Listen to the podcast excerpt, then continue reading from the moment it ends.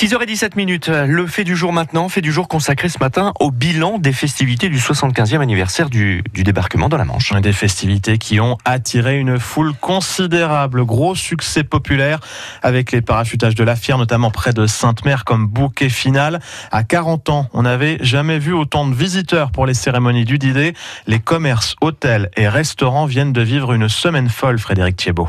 Oui, à 40 ans, les commerçants sont fatigués, mais le bilan de cette semaine de commémoration est largement positif, avec un chiffre d'affaires plus important qu'il y a 5 ans pour Franck, qui tient le bar Le Vintage sur le port de Plaisance. On nous avait prévu un grand nombre de touristes et beaucoup de militaires américains. Tout le monde était présent, malgré la météo, ça a été très très bénéfique. C'était vraiment magique cette année parce que c'était très très très festif. On sent que les militaires américains étaient très attendus. Une ambiance exceptionnelle cette année. On a eu beaucoup de militaires qui étaient là euh, pour faire la fête, profiter euh, de cet événement et euh, je trouve que c'était ouais, c'était bien. On a aussi vu énormément de monde à l'office de tourisme de 40 ans. Entre le 5 et le 9 juin, les visiteurs venaient majoritairement de toute la France, mais aussi beaucoup d'Américains, de Britanniques et de Néerlandais et plus surprenant, il y a même eu des touristes de Taïwan et du Costa Rica venus spécialement pour l'événement.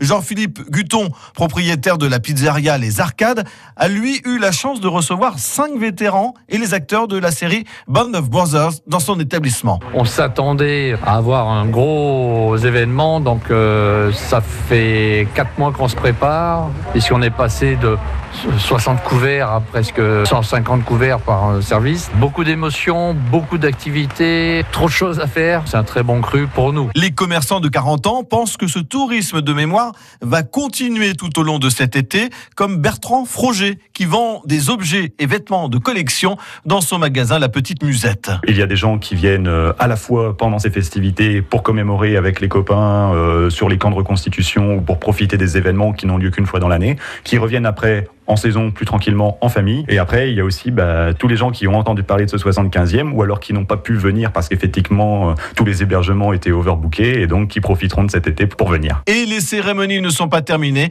puisque la libération de 40 ans, le 12 juin 1944, sera fêtée demain soir. Car la fièvre du 75e anniversaire du débarquement continue dans la Manche, fait du jour à réécouter sur francebleu.fr.